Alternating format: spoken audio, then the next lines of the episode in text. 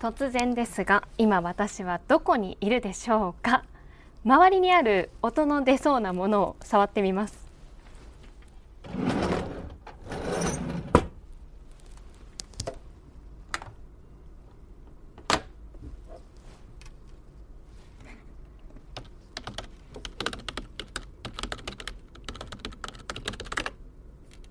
お分かりになりましたか？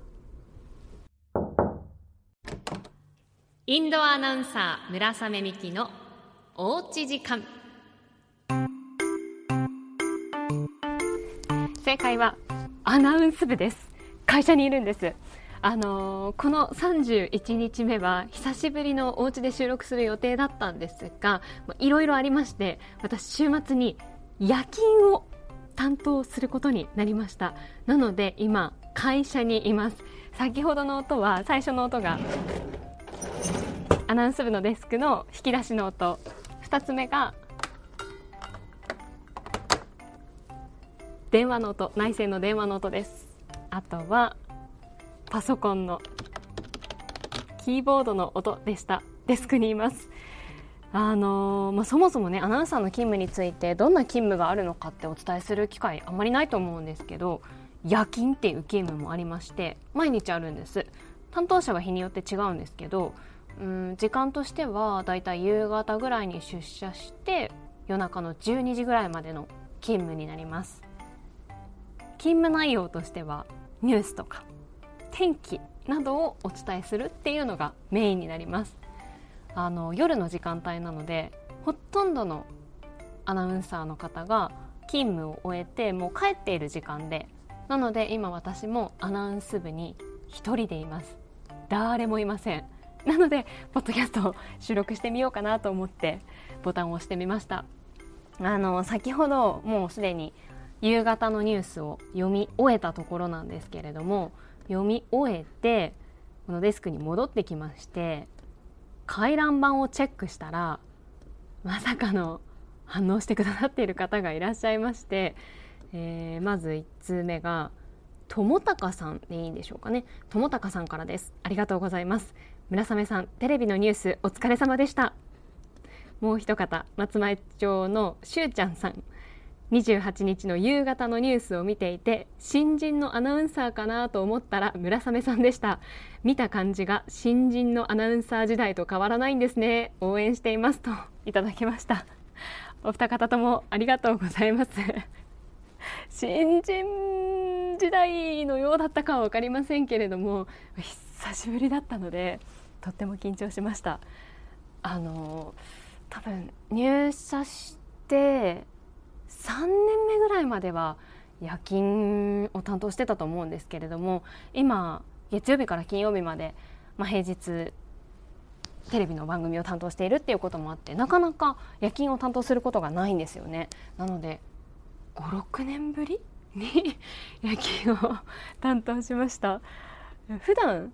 まあ、担当している夕方のテレビの番組っていうのはメイクさんがついてるんですよね、まあ、メイクって言ってもお化粧は自分でやるんですけどヘアメイクなので髪型をこうやっていただけるんです。ただ、まあ、週末の夜勤に関してはメイクさんいらっしゃらないので自分でやるんですよね。私器用じゃないのでなかなかこうアレンジはできなくってもう髪の毛も下ろしたままちょっと整えるぐらいで読ませていただきました。あとはジャケット羽織っていたのでこれもちょっとなんかこういつもとは違う雰囲気だったのかなと思いました。もう本当に久しぶりだったのですごい緊張して。1年目のアナウンサーが見るマニュアルみたいのがあるんですよね。夜勤の時はどういうことをするかっていうのをまとめられた紙があるんですけどもうそれを握りしめて 今日勤務に当たっています。でもこういう経験を久しぶりにして新人時代のことを思い出したんですよね。入社して、まあ、最初研修を受けてで初めてニュースを読む初泣きっていうのがアナウンサーにはあるんです。まあ、デビューって言ったら大げさかもしれないんですけど初めて、えー、皆さんにニュースをお伝えするっていう場があって私たちの時はそれがちょうど夜の9時ぐらいにあるテレビの1分ぐらいのニュースだったんですよね。ただそれ1日に1本しかないので私入社した時は私を含めて女性のアナウンサーが4人いたんです。なので、まあ、全員が初泣きをするまで4日かかるんですよね。例えば月曜日に1人目火曜日に2人目水曜日に3人目木曜日に4人目っていう形だったので4日かかるんです。でなんでだったのかは覚えて名前順だったのかな覚えてないんですけど私ね4番目だったんですよ。もうそれが本当に嫌で。もうみんなねこう前の人たちがこうどんどん成功して無事に初泣きを終える姿を見てずっと緊張し続けなきゃいけない。4番目だったんです。もう嫌で嫌でね。本当に性格悪いなって思うんですけど本当頼むから誰か噛んでくれって思ってました。懐かしいですね。そんなことも思い出しまして残念ながらもうその同期いないんですけれども、えー、こうして夜勤を今日担当しています。ちょっとこの後うん天気予報をお伝えする準備がありますので一旦準備してまいります。天気予報を終えてアナウンス部に戻ってきました。ご飯の時間です。夜勤は夕飯もアナウンス部で食べます。人それぞれなんですが買ってきたり自分で作ったものを持ってきたりと。私は今日ご飯のみ持ってきました。今廊下に出てきましたけれどもアナウンス部のすぐ近くに給湯室がありますのでここでレトルトカレーと一緒に温めて今日の夕飯です。ちょっとこの間に最近あった出来事をお話ししてもいいですか？でその日も仕事を終えて音楽を聴きながら歩いてたんですね。で改札の前に来ていつも通り IC カードをカバンから出してピッてやって改札を通ってでそのままホームに向かって階段を降りてたんです。そしたら突然後ろから女性の方が声をかけてきてかねあのおそらく花柄だったと思うんですけれども柄のついたおしゃれなマスクをした方でね「あのすみません改札の前でペンギンのついた何か落とされませんでしたか?」って声をかけてきてくださって私ねあの鍵にちっちゃいペンギンがついてるんです。わ鍵落としたんだと思って。確かにあのカバンから IC カードを出した時になんか引っかかったような感じがしたんです。ただ気のせいかなと思ってあまり気にしていなくってで音楽を聴いていてイヤホンしてたっていうのもあって落とした時の音にも気が付かなかったんです。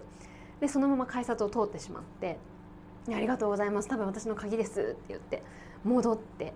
で改札の向こう側見たら3メートルぐらい先にペンギンが怒ってるんですよ。けなげな。でただもう改札を通っちゃってるので一回出なきゃいけないじゃないですか。もうねその間にも人通り多いところなのでペンギン踏まれそうなんですよ。かわいそうに。あ温まりました。カレーを。いいかな？あいい感じですね。持ってアナウンス部に帰ります。今日のカレーは楽しみにしていたカレーなんです。9月頭に遠軽町にお邪魔しましたけれどもその遠軽町の国宝黒曜石器群のような黒いカレーっていうね黒いカレーを今日は食べます。ちょっとねびっくりするぐらい真っ黒なんですよ。この味も楽しみなんですけどちょっと温めすぎたので若干冷めるまでさっきの続きをどこまで話しましたっけ？あそう改札戻って見たら落ちてるんです。私の鍵がペンギンが。ただ改札を通ってしまったので一回出なければいけない。ただ大きな駅なので駅員さんがいる改札とそうでない改札があるじゃないですかで私が通ったのがそうじゃない改札だったのでインターホンみたいなもので駅員さんを呼ばないといけなかったんですでああもう申し訳ないって思いながらパッと見たらちょうど駅員さんがその改札に向かって歩いてくるところでどうやらその改札にいるおばあちゃんが困っていて駅員さんを呼んだんですよね。